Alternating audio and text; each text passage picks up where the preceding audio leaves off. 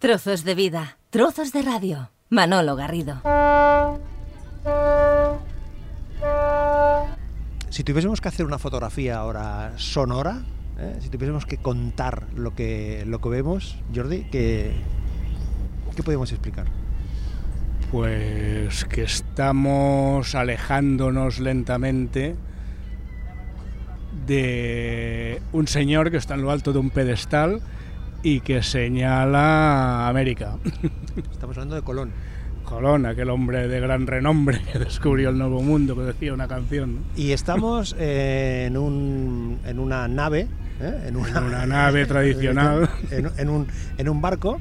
Eh, que nos ponemos en marcha y hemos venido aquí a, a hablar y a escuchar música porque bueno, hemos venido a escuchar habaneras, ¿no? Y entonces, pues, escucharlas con el vaivén de las olas, ya que las habaneras se dice que son canciones marineras, pues es un lugar ideal, ¿no? pues después del, del, aviso del capitán... Además, así se controla el mareo, ¿no? Ah, después del aviso del capitán de que esto se pone en marcha, arrancamos con una habanera. Mira, el, el motor ya va cogiendo brío, ¿eh? va cogiendo brío, va cogiendo brío, con lo cual, ¿vamos con la primera pieza? Vamos. Venga.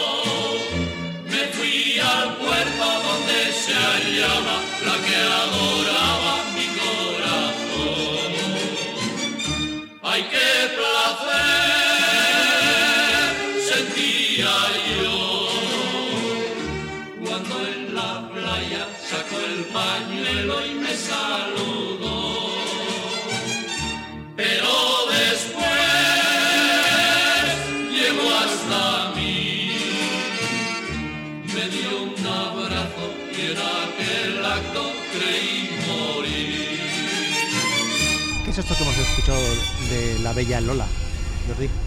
Pues bueno, es una de las habaneras más famosas, ¿no? Y la estamos escuchando en una versión de los Shea, que era un grupo donostiarra, eh, un sexteto, porque Shea quiere decir seis en euskera, que fue muy famoso en los años 40 y 50 en España y también en América. Cantaban canciones del repertorio de aquellos tiempos, entre ellos La Bella, la Bella Lola, que yo creo, aunque hay dudas sobre eso, que se compuso no precisamente a principios de los 40 o quizá en los 30 por un, por un compositor que era de Castro Urdiales, entonces la compondrían en Castro Urdiales o en Bilbao, en cuyo, el conservatorio estudió que se llamaba Arturo Dúo. Mucha gente se cree que es una canción tradicional o que es mexicana, pero no, es de este compositor cántabro. Es decir, que, em, podemos tratar aquí una línea entre, mm, entre Cuba, Cataluña, eh, Euskadi, cuando hablamos de, de las sí, Bueno, y bueno toda España, porque también en, en Asturias, en Galicia, en Castilla, en una población que se llama Mayorga, que hacen una trovada, dicho así, de habaneras todos los años, o Torrevieja, que fueron los primeros en hacer una cantada de habaneras en los, en los 50. Y las habaneras eh, llegaron, o sea, la primera habanera, la que se considera la primera habanera, es de un compositor eh, vasco, es de un compositor eh, alavés. Pero ¿qué, tienen que ver? ¿qué relación tienen las habaneras con los boleros? porque ahora no, las habaneras con los boleros eh, tienen una relación mala para las habaneras, porque las habaneras perdieron la batalla de la popularidad en Cuba frente a los boleros.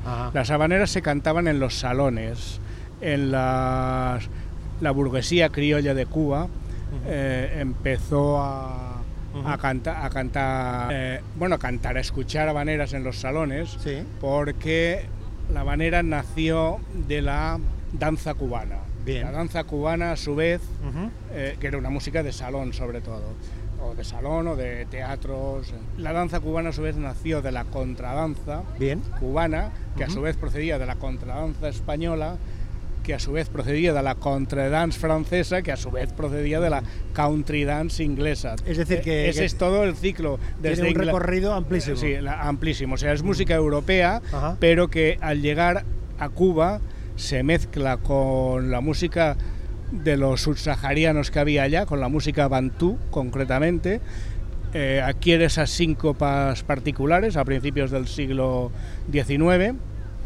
y como danza, ¿eh? como danza, se convierte en danza cubana.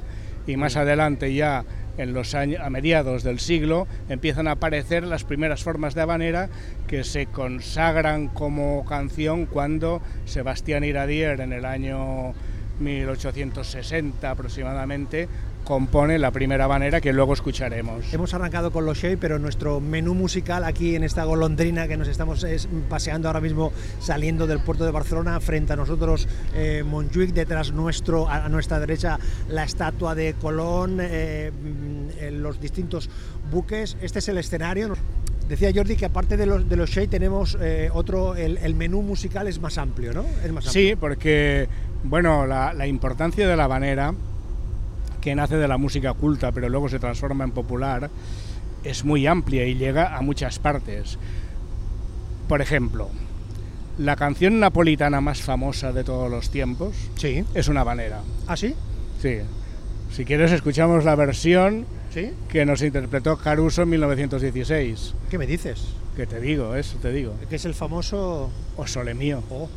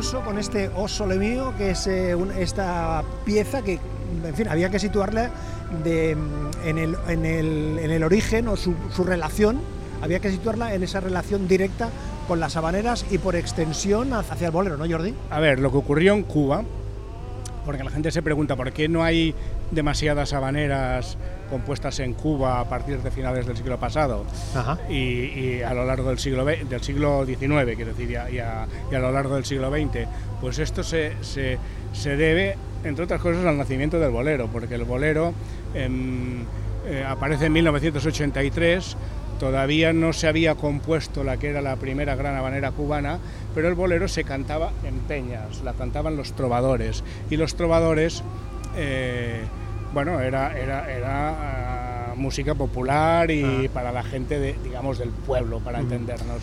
En cambio, lo, otro, las danzas, la contradanza y las primeras habaneras cantadas se podían escuchar en los salones eh, de la incipiente burguesía cubana. Claro, lo que, eh, esto que escuchábamos de Caruso, esto es de principios del siglo XX.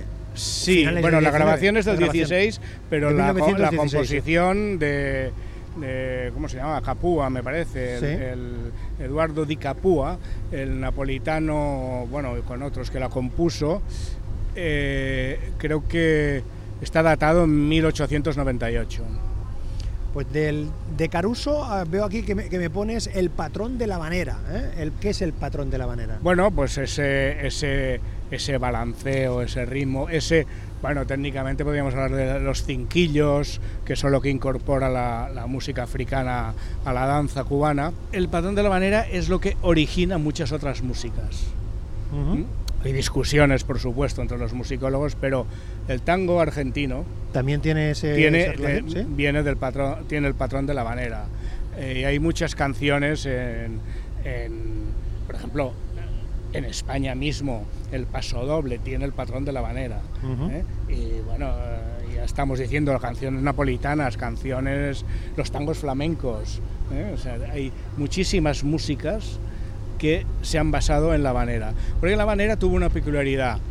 Eh, cuando nace no existía la, la grabación sonora, pero cuando aparece esta y se empiezan a grabar canciones a principios del siglo, del siglo XX, resulta que bueno, que no, las canciones antes tenían un trozo cantado, pero no eran canciones completas de, de- de voz de arriba abajo, como, como las escuchamos ahora. ¿eh? Las, las canciones, eh, excepto, por ejemplo, Sole Mío, ¿no? Eh, las otras canciones pues eran, eran trozos de música y estribillos cantados. Pero claro, la- la- las grabaciones no podían durar más de unos tres minutos o poco más. Y se buscaba que estuviera presente la voz del el artista de un principio a final, ¿no? del principio al final. Eh, por eso, pues Caruso buscó, eh, cantaba ari- arias de ópera y luego pues grabó El O Sole Mío, que fue uno de sus más grandes éxitos. Que por cierto también fue un gran éxito de Elvis Presley en 1960, O Sole Mío. ¿Y cómo llegamos a Nana Muscuri, que es nuestra siguiente invitada? Pues, pues vamos a, a escuchar precisamente la que fue, la que se considera la primera habanera formalmente la primera habanera, porque aunque hubo antecedentes, nada, nada nace eh, Porque de sí. golpe y porrazo, eh, pero la primera habanera se considera que es La Paloma de Sebastián Iradier y seguramente fue compuesta, se dice, en un barco, no sé si entre La Habana y Veracruz o entre Veracruz y España, pero Iradier que viajaba por allí compuso esta habanera que evoca una chinita, no sabemos si era una mulatica de ojos rasgados o una mexicanita, porque entre México y Cuba nacieron las habaneras.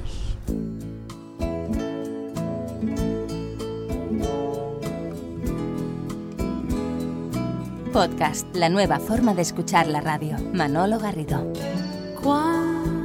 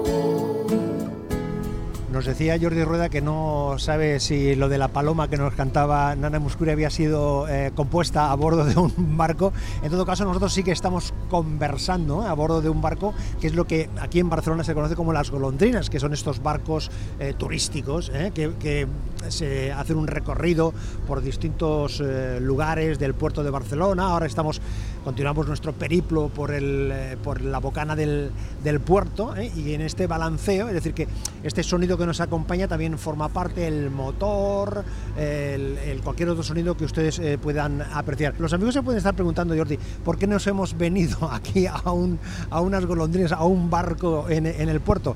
por lo que tú apuntabas antes, por esa relación habaneras, bolero, mar, barco, todo eso, ¿no? Las habaneras, existe el, digamos, mito de que eh, son canciones que cantaban los marineros ¿eh? Eh, cuando volvían de la, de, la, de la guerra de Cuba. La habanera realmente, como se popularizó, fue a través de las zarzuelas en España.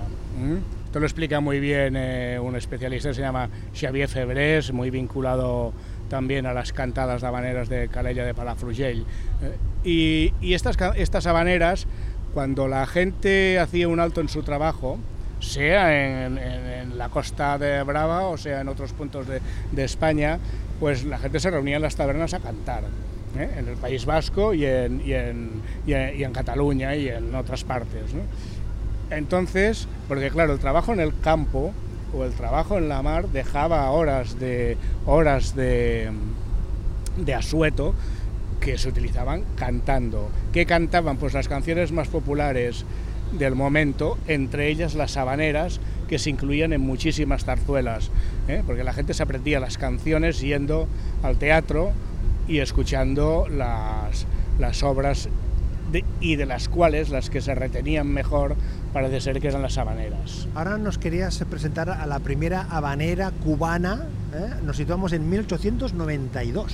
Sí, esta es una historia muy curiosa. En 1892, en un salón de La Habana, tiene que tocar un muchacho de 18 años que se llama Eduardo Sánchez de Fuentes. Y allí va a estrenar una composición que todavía no tiene nombre y que le dedica a una muchachita que había allí muy guapa, muy guapa, muy guapa, dicen, a la que él cortejaba. La tocó y cuando terminó de tocarla, la chica le preguntó, ¿y, cómo se titula? Te la dedico a ti, le dijo, ¿no? Y ella le trataba de usted y él quería que le, que le tratara de tú. Y cuando ella le preguntó cómo se titula, le dijo tú, tú. Y ahí se quedó el nombre de tú. En ese momento no tenía letra, pero dos o tres años más tarde su hermano, que era dramaturgo, le puso una letra que es la que vamos a escuchar ahora y habla de Cuba. En la voz de Barbarito Díez. Barbarito Díez, que es la quizá la más bella voz masculina que ha dado Cuba, es mucho decir, pero, pero bueno, a mí me lo parece. Vamos a escuchar esta habanera cubana, la primera de la historia de 1892. En Cuba, isla hermosa del ardiente sol, bajo su cielo azul, adorable trigueña de todas sus flores, la reina eres tú. La palma que en los bosques se mueve gentil, tu sueño arrulló y un beso de la brisa al morir de la tarde te despertó. Fuego sagrado, guarda tu corazón, el claro cielo su alegría te dio. Y en tus miradas ha confundido Dios. De tus ojos la noche y la luz de los rayos del sol. Dulce es la caña, pero más lo es tu voz que la amargura quita del corazón. Y al contemplarte suspira mi laúd, bendiciéndote hermosa sin par, porque Cuba eres tú. Y en este movimiento de ida y vuelta que estamos haciendo, en este caso a bordo de un barco, estamos aquí deambulando ¿eh? por el puerto de, de Barcelona, conversando con Jordi Rueda, en este caso con esta relación habaneras eh, boleros. Estábamos en Cuba, en la primera habanera compuesta en 1892 y nos vamos a otra costa, a la Costa Brava. A la Costa Brava. Por cierto, en la Costa Brava, esta canción Tú Sí. se canta, pero le dicen tecla. Ah, tecla, o sea, ¿Eh? hay- hay Tecla, un- la, la- el- el- la letra es la misma, Sí. solo que el título es otro. Tecla se llamó La mulata que yo anhelaba, empieza. Pero bueno, la, la versión original es el tal como lo hemos contado. Palafrugell. Nos vamos Pala- al casino, del Salón de La Habana nos vamos al casino de Palafrugell. al, calino de- al Al casino, de Palafrugell. donde, donde mira, estamos escuchando de fondo una guitarra y una voz que es nada menos que la de Castor Pérez, uno de los integrantes de Portbou, Uno de los grupos de, de maneras más de, famosos de la Costa Brava. más, de más recorrido, claro. Pero aquí le está dando entrada a una voz exquisita que vamos a oír escuchando una preciosa habanera compuesta por María Teresa Vera en 1936. ¿Qué te importa que te ame si tú no me quieres ya? El amor que ya ha pasado no se debe recordar. Fui la ilusión de tu vida un día lejano ya. Hoy represento el pasado, no me puedo conformar.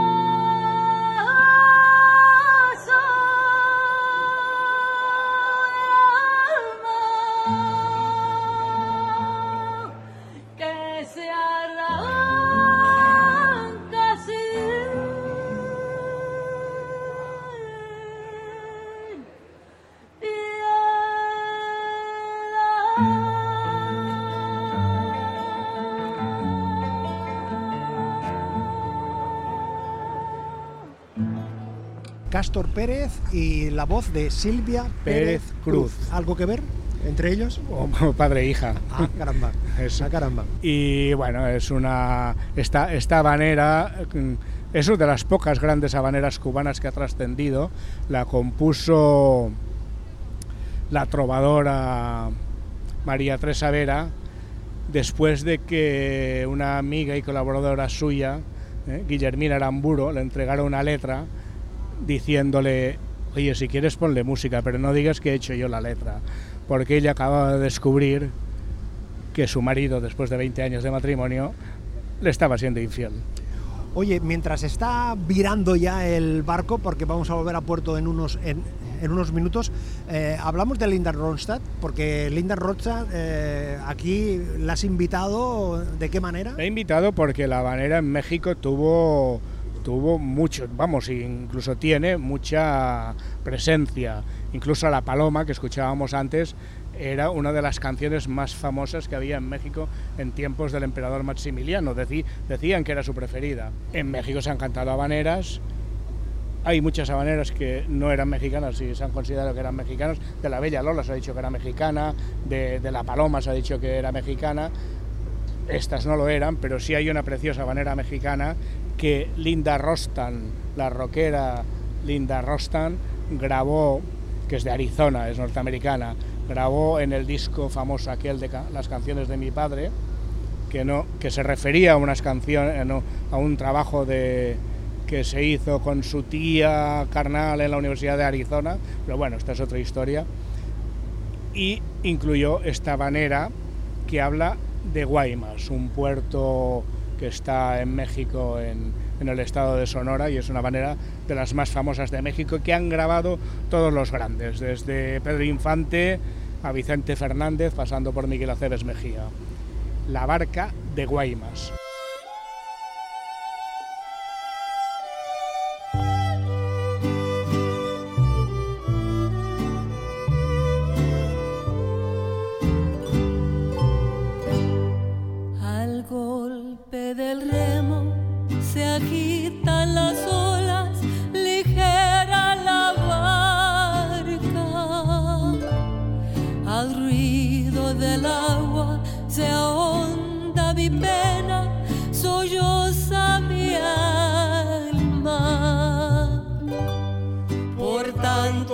Pesares, mi amor angustiado, llorando te llama.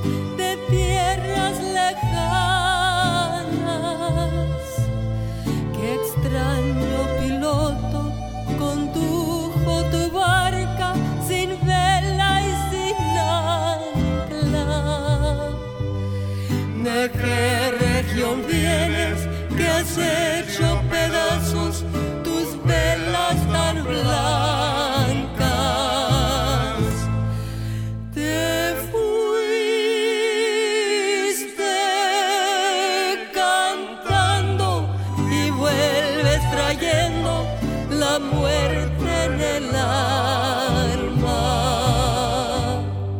Ahí se quedó Linda Ronstadt y mm, hablamos ahora, Jordi, de invitados. No invi- un invitado, una invitada, sino invitados.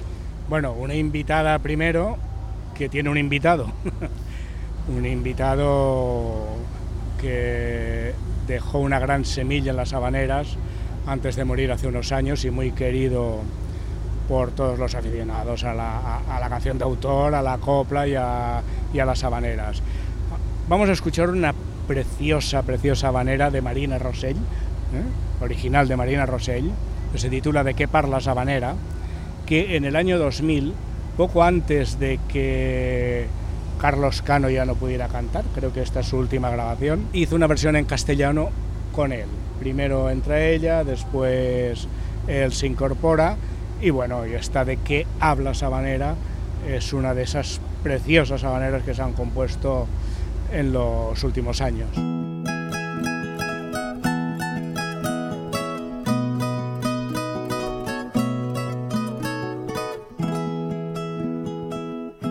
¿De qué hablas, habanera, cajita de la nostalgia,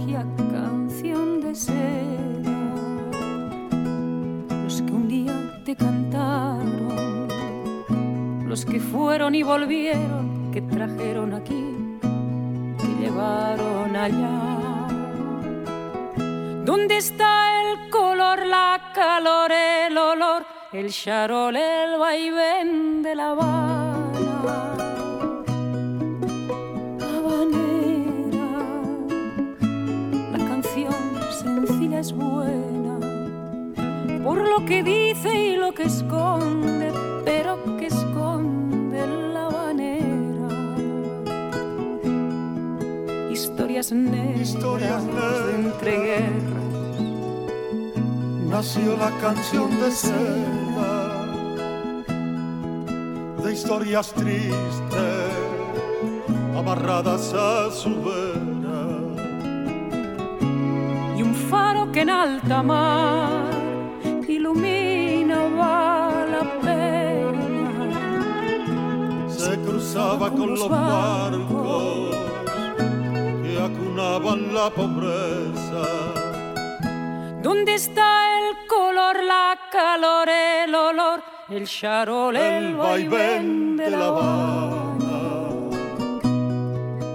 Habanera,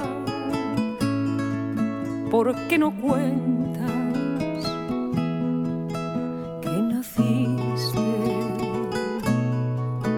tiempos de guerra?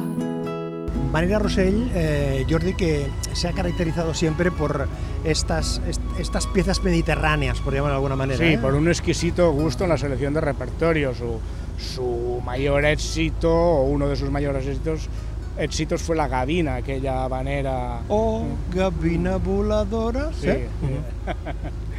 Perfecto. Eh, y luego la, la- aquella la, la barca bueno tiene tiene, tiene, tiene- bueno tiene tiene varias no Ujú. y, y otras y otras canciones que antiguas que también Mediterráneas o no tan mediterráneas pero sí que con, con mucho que ver con el Mediterráneo Oye, hemos empezado este viaje por las habaneras, los boleros, eh, con este barco, con esta golondrina, escuchando a los Shea. Estamos volviendo a puerto, ¿eh? parece que lo hayamos Estamos sincronizado. volviendo a puerto, sí. Estamos, estamos volviendo a puerto eh, con eh, nuestra última invitada, que es, bueno, no nos, no sé si vamos a ponernos de pie, Jordi. ¿eh? Nos, nos, nos- nos- tendríamos que poner de pie espera, y sa- no- no- nos ponemos de pie, aunque se balancee esto. Ah, bueno ¿eh? si nos caemos Bueno, no, si nos caemos mere- me- merité le, le- Porque le chapuzón Hablamos de María Calas. Hablamos de María Calas y de otra habanera de Sebastián Iradier. Iradier compuso eh, La Paloma Sí. y poco después compuso otra habanera que se tituló El Arreglito. La publicó en Francia porque este hombre viajaba mucho y, trabajaba en muchos países. Antes de morir, él murió en 1865 y esta habanera, El Arreglito, la publicó creo que en el 63 o el 64, así como La Paloma la compuso en el 60 o 61. Y Georges Bize- Bizet, el compositor francés que tomó la novela de Mérimée con unos guionistas y compuso la unos libretistas, perdón, compuso la célebre ópera Carmen, tomó el fragmento mm, más famoso, se inspiró en el arreglito para hacer el fragmento más famoso de Carmen. ¿eh? Es la famosa manera de Carmen, la que dice que el amor es un pájaro rebelde, y es muy parecida, muy parecida a el arreglito de Bizet, de perdón, de Iradier.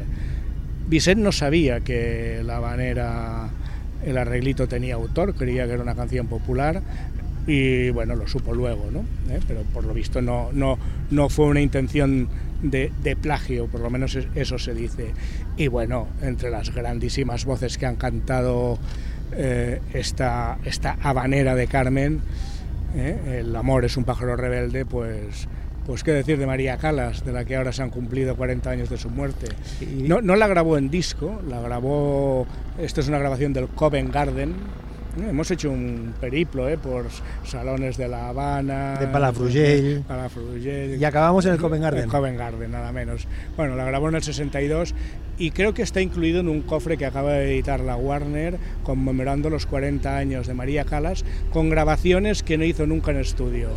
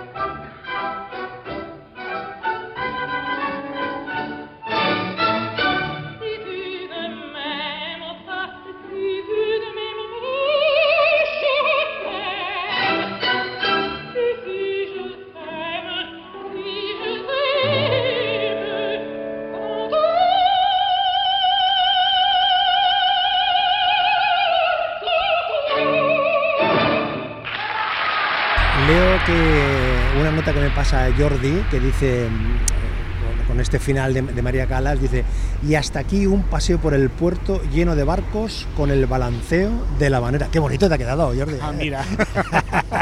Una nota que he tomado antes, ¿no? Y nos despedimos con Besos de Fuego. Sí. Pues mira, Besos de Fuego es un bolero que se basa en un tango. Un tango que compuso un músico negro, a fin- aunque se atribuye a otros, que compuso el- un músico negro bonaerense, eh, Sebastián Alcorta, en el siglo XIX.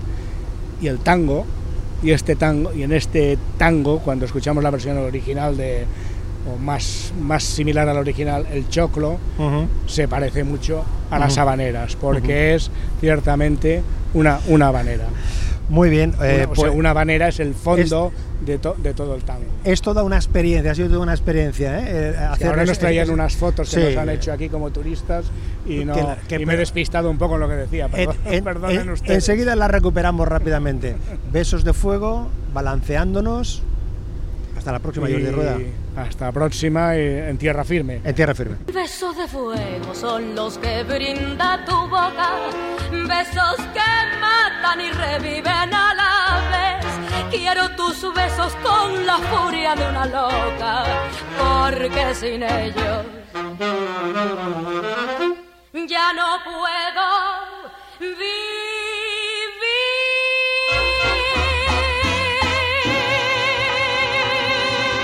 Trozos de vida, trozos de radio. Un placer acompañarte.